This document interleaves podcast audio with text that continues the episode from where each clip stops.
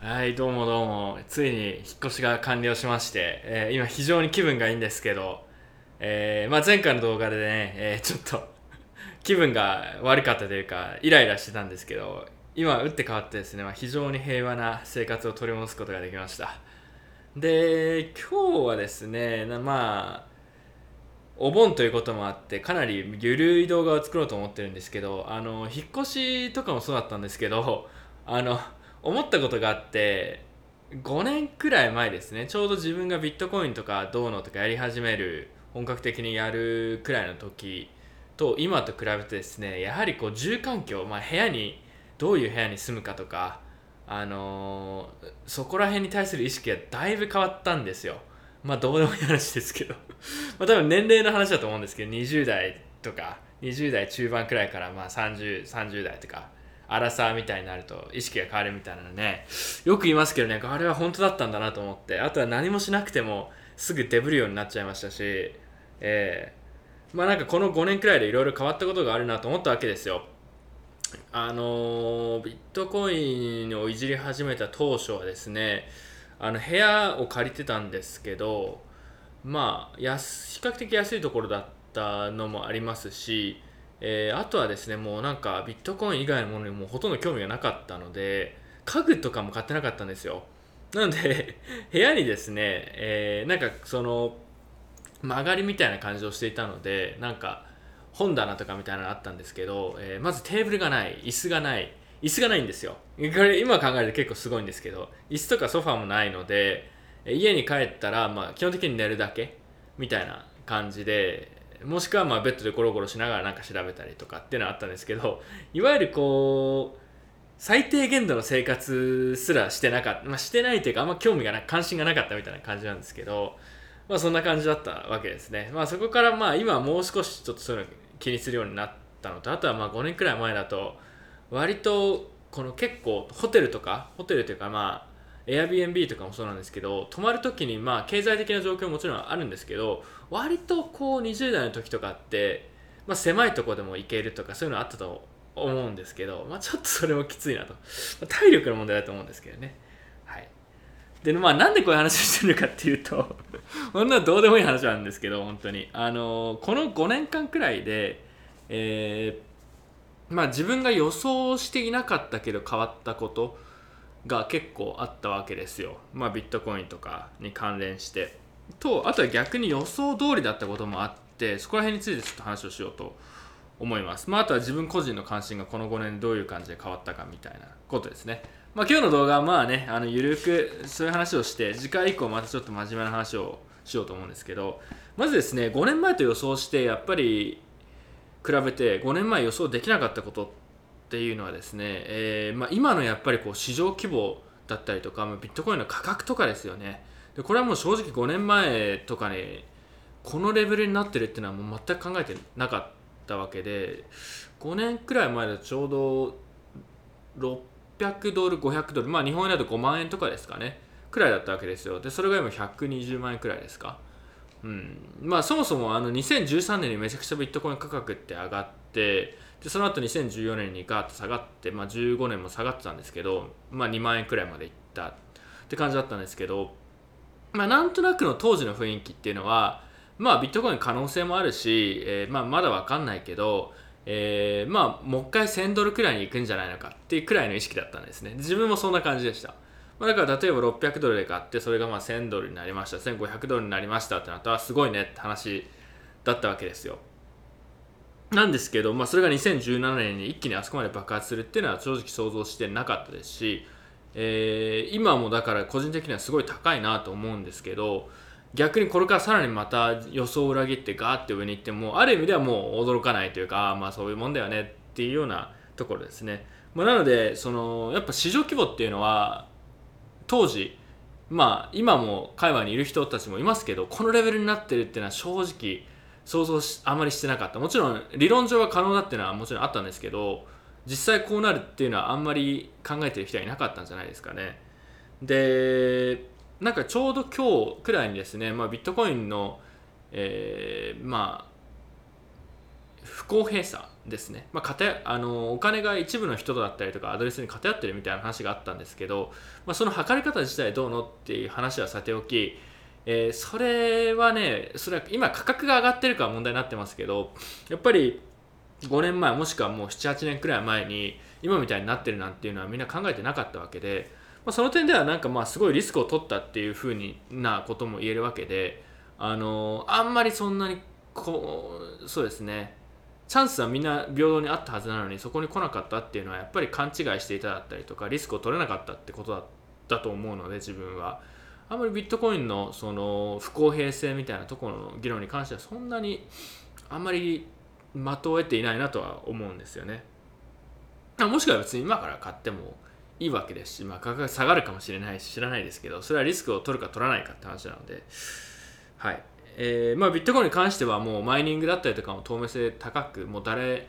でも一応参加しようと思えば参加できますけど、えーまあ、ルールは一緒でルールが明確に決まっていてそれが透明であるってことが重要なのかなと思ってます、まあ、要は卑怯行為というかチートができないってことですね。でそれが今の仕組みだとまあ権力者だったりとか一部の機関とかにお金が何もしなくても降っていくような状況っていうのはやっぱりおかしいってことなので、はい、次。えー、5年前に予想外だったこと。第2個目、えー、予想外だったのはやっぱりね ICO のあのクソみたいなバブル。みたいなのあれは予想外でしたね。はい。まあ、もちろんその ICO みたいなものはもうかなり前からあったもので、えー、まあ、それがもしかしたら資金調達のあり方の新しい方法の一つになるかもしれないっていうのは自分も当時5年4年くらい前結構期待してましたしえ、これ知ってる人はもしかしたらそんな多くないかもしれないですけど自分はもともと ICO 最初出てきた時にあ結構これいいじゃんと面白いじゃんと思ってたんですよ。ただそこがですねやっぱり想像してなかったのは、まあ、いかにあのー、まあ、界隈の人もしくは ICO バブルが始まったことで界隈の外から入ってきてお金巻き上げようみたいな人たちもたくさん出てきましたけど、まあ、いかにこう悪どい人たちが多いのかっていうのといかに投資する側も何も考えてないかってその規模がものすごい金額だなっていうことに、えーまあ、びっくりさせられましたね。だから ICO バブルは正直個人的にも、まあ、なんかもうはるか昔のような感じになってますけどかなり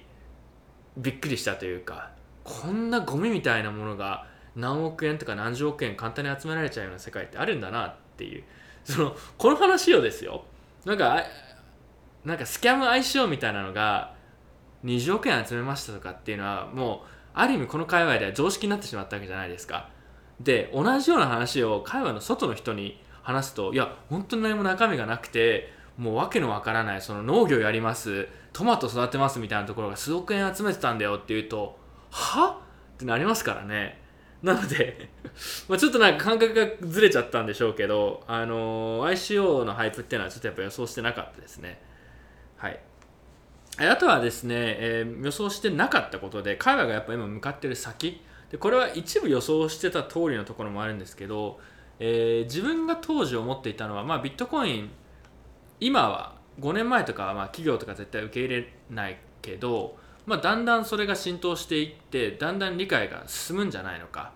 でもしくは戦おうとするんだけど、まあ、これ結局潰せないよねとか勝てないよねみたいになって、まあ、そっちにスイッチしていくんじゃないのかっていうようなまあ割とナイーブな考え方をしてたんですけど、まあ、実際何が起きたかっていうと企業とかやっぱりビットコインは使いたくない。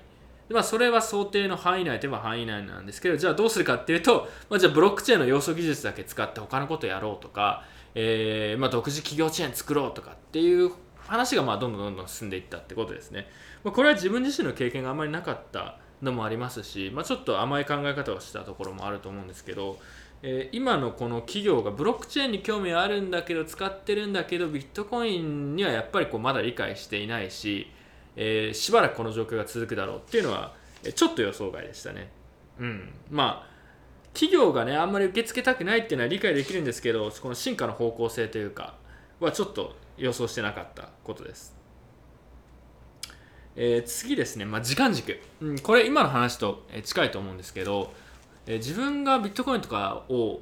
触り始めた時に調べ始めた時に思ったのはまあもちろんその当時もうかなりやる気がありすぎてとかあのあんまり先をちゃんと読めてなかったこともあるんですけどまあこれものやっぱすごい技術で面白いし、えー、割と3年とか23年とかでかなり前進するんじゃないのかかなりまあ浸透に向けていくんじゃないのかって思ったわけですよ。でそれは一部正しくて、まあ、日本とか特にあの今知名度とかめちゃくちゃ高いですしまあ悪い印象をまだ持ってる人もいると思うんですけど、えー、同時にまあニュースとかでもまあ比較的好意的というか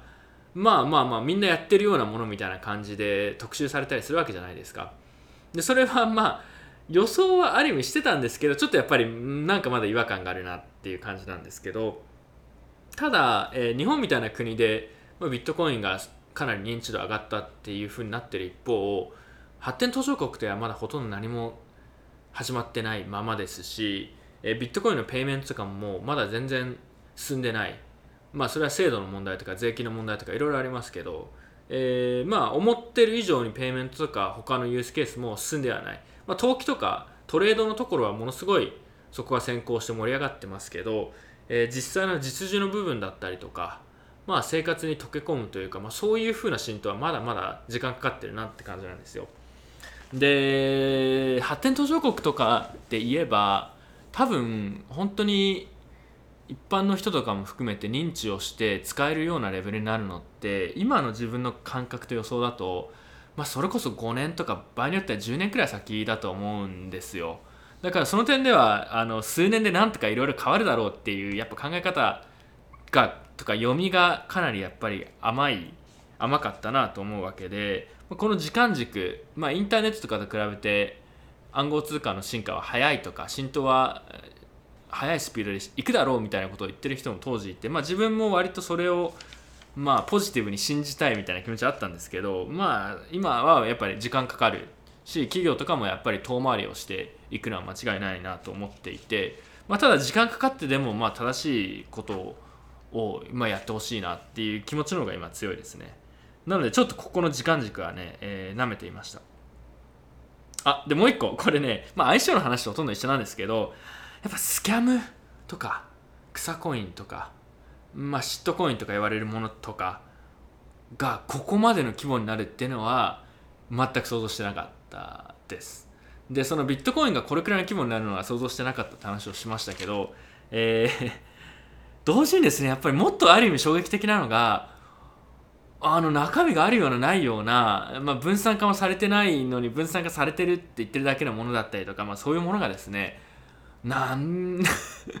何百億円とか何,、まあ、何千億円くらいの市場規模になってるっていうとこが、まあ、自分は衝撃で、まあ、これ具体的にあのコインですとか名前を出すとね問題があるので言わないですけど、まあ、そういうもの結構あるじゃないですか。だから中身がねないようなものでもまあこんなに規模がついちゃうものなんだなっていうのはちょっと衝撃的でしたね。はい。ビットコイン自体もすごいこの規模になると思ってなかったのにやっぱいわゆるシットコインみたいなものがここまで 大きくなって一応まだ生き残って全然こう支持者みたいなのがたくさんいるっていうのはびっくりですね。はい。というわけでね、えー、正直に言うとですね、えー、まあ予想できてなかったことの方がたくさんあってですね、えー、予想してたことっていうのはあんまり正直に言うと多くないですね、まあ、5年前とかっていうのはもうまだ自分自身もよく分かってないところもそうですしえーまあ、今と比べてもやっぱりこう先が全く読めなかった。なんかよくわからない事件とか本当にビットコイン場合によっては禁止されたりとか、えー、まあ本当に潰れちゃうんじゃないのかっていう感じが常にあったので、まあ、今みたいになってるっていうのは正直正確に予想できてる人はほとんどいなかったと思いますし自分も大部分、まあ、全く分かってなかったなって思います。同時にですね、まあ、予想通りのところなことは何個かあってですね例えばまあ日本の今の業界の様子っていうのは、まあ、結構ぶっちゃけると想定の範囲内、まあ、海外ではあまりプレゼンスはないですし、えー、まあその取引所とかの周り取引周り特にそうなんですけど、まあ、よくわからない政治団体みたいなのがあって、まあ、コネコのなんか政治をやってる、まあ、業界内政治みたいなのがあるこれはですねもうもうかなり初期の段階からそういうのは見えていて、まあ、そういうふうに、まあ、なるよねっていうのは想定の範囲内です。これは昔から変わってないですね。あとは取引所の銀行か。これはもう完全に自分が想定してたことの一つで確実にあってて、まあ、これはそんなに想像まあ、想定するの難しくなかったんですけど、えー、自分が始めた時にやっぱり当時は、まあ、取引所くらいしかやることがなかったので、まあ、みんなビットコインとかの新しいベンチャーって言ってやっぱ取引所だよねみたいな感じだったんですけど自分は当時から、えー、まず取引所っていうのは、まあ、ビットコインとはある意味では重要なポジションなんですけどある意味では全く真逆のことをやっていて、まあ、銀行化していく集権化していくしかないっていうのは間違いなかったので、まあ、当時からやっぱ取引所はあんまやりたくないなっていうのはありました、まあ、別に取引所やってる人がなんかダメなことをしてるってわけではないんですけど、まあ、自分個人として取引所はま銀行になるよねっていうのは結構もうそのくらいのタイミングから、え、思っていましたし今はもう完全に銀行化しちゃいましたよね。はい。あとは自分個人のね状況は割と予想の範囲内だなっていうのがあってまあ今、まあ、ちょっと海外したいとかになっててもともと別に日本にそこまで、えーまあ、ずっといるみたいなまあ、感じはなかったですし、まあ、なんかよくわからない職業みたいになってまあなんか想定の範囲内というかまあまあまあなんかある意味分かっていただいたしっくりくるなっていうところとあとやっぱり考え方だったりとかは結局変わらないですよね。その当時5年前に興味持ったところとか考え方っていうのは今も興味を持ってますし逆に5年前に興味がなかったことでえー、今興味持ってることっていうのはあんまり多くないですね。これは悪いことかもしれないですけどある意味。まあだから人間はやっぱ変わらないなっていうのはこの5年くらいで思いましたね、はい、これは自分もそうですしあと他の人も数年前にはこの人なんかやばいそうな人じゃんとかなんかしょうもないことやってるなと思ってる人は まあ今も同じようなもんですし。うん。まあそこは信頼できる人とかっていうのはやっぱ変わんないなと思いましたね。はい。というわけでね、えー、まあ、予想できないことの方が多くてですね、まあ、規制だったりとか、うんまあ、利用状況だったり逆に今はちょっと1年先2年先どういうことが起きてるかっていうのはなんとなく見えるんですけど、まあ、5年先はちょっと分かんない部分はありますけどね。えー、まあ分かる今の方が先が読みやすいなと思う反面やっぱ面白さは少しなくなってきてる部分はありますよねその個人的にはすごいカオスみたいな何が起きるか分からないっていうのが面白いので、まあ、それが少しずつなくなってきているという感じです。はい、えー、で、えー、最後なんですけど、えーまあ、この5年で変わったことですね、まあ、自分の興味関心の範囲が、まあ、少し変わってきてる、まあ、変わらないって言ったんですけど同時に今ビットコインとかの細かい話より、まあ、なんか今例えば香港で起きてることだったりとか、まあ、政治経済とかもう少しこう広い視点のものに最近興味があってですね、まあ、今例えば香港で起きてることとか少し調べ始めようと思っていていろいろニュースで日本とかもやってる、まあ、日本はそんなやってないんですかね。あの台湾とかはもう香港のあの状況がもろに影響するような国とかではもうその話がずっとずっとやってるわけでメディアとかでも、えー、まあなんかちょっとニュースとか見ても少しこう、まあ、恐怖を感じるというか脅威を感じるところだったりとかまあなんか怒りというかまあなんかそういうなんかね悲しさみたいなのがあるんですけど同時にまあよく分かってないなと思うところがあってですね。はい。まあなんかそういうものに興味が最近ありますね、まあ、ビットコインとかも結局は個人の自由だったりとか、えー、まあ、国家からのそういう国家の悪性とかに対する体制みたいなところに対する技術であると自分は思っていてまあ平和的なビットコインってそのそういう状況を平和的に解決する方法だみたいなことを言う人もいるんですけど、まあ、そういう視点からも今香港とかで起きてる話とかってすごいこう民主主義とはみたいな資本主義とはとか考える上ですごい重要で面白いなと思うので、まあ、ちょっとこれもう少し調べようと思ってます。で、この直接はビットコインとはあんまり関係ない部分も多いんですけど、まあ、まあまあまあまあ、このチャンネル別に自分が好きなことを話せばいいと思ってるので、なんか面白いことがあればまた話をしようと思います。同時にこうやっぱり海外でもねこの民主主義を何ですか？問題を解決するとか資本主義どうのみたいなとかいろいろ言うこともあります自分もそういうことを考えることあるんですけどやっぱりポエムみたいなのが多いなとどうしても思っちゃうんですよ。なんかその裏をちゃんと考えられてないというかこう大きな視点を見れてないとか多くてですね、えー、まあ自分も正直全然まだ理解してないのでなんか最近はそういうビットコインとは直接関係ないんだけどなんか何が起きてるかよくわからないそういう話、うん、というところへんに興味がありますね。はい、なのでやっぱりこの 5年くらいでね、えー、ちょっと予想してない形で、えー、すごいおっさんになってきちゃってるのとあとは、まあ、ビットコインを超えたけどまあ結局同じようなテーマの、まあ、自由個人の自由だったりとかえー、まあ、そういうところに興味があって、まあ、だんだんそこはシフトしてきてるなと思います。はい。というわけでね、えーまあ、何の話をしてたか完全に忘れたんですけど要は、まあ、引っ越しをしましたと。でまあ、あのー、5年前とかと比べるともう家に対するこだわりとか住環境に対するこだわりがすごい増したなっていうところで、えー、皆さん、あのー、住むとこはやっぱり重要ですね。今住んでるとこは前に住んでたとこより前のとこはなんだかんだねその自分が住んでる部屋はまあそんなひどいものではないというか結構まあまあ良かったんですけど近所が結構柄が悪いとこだったらしく自分引っ越した時知らなかったんですけど、えー、まあ、そういうのもあってね悪いわけのわかんない大人さんが入ってくるリスクとかあったんですけどもう少しまともなあの 地区に来たので、まあ、多分大丈夫だろうという感じです、えこれ重要ですね。やっぱりねだんだんそういうの気にし始めるようになるって面白いですね。はい。なのでね、えー、何話してんだっけ？はい。というわけで、まあ、引っ越しましたという今日は話でした。あと5年前になこういうことがあったとか、こういうふうに考えてたけど、全然間違ったよねっていうような話でした。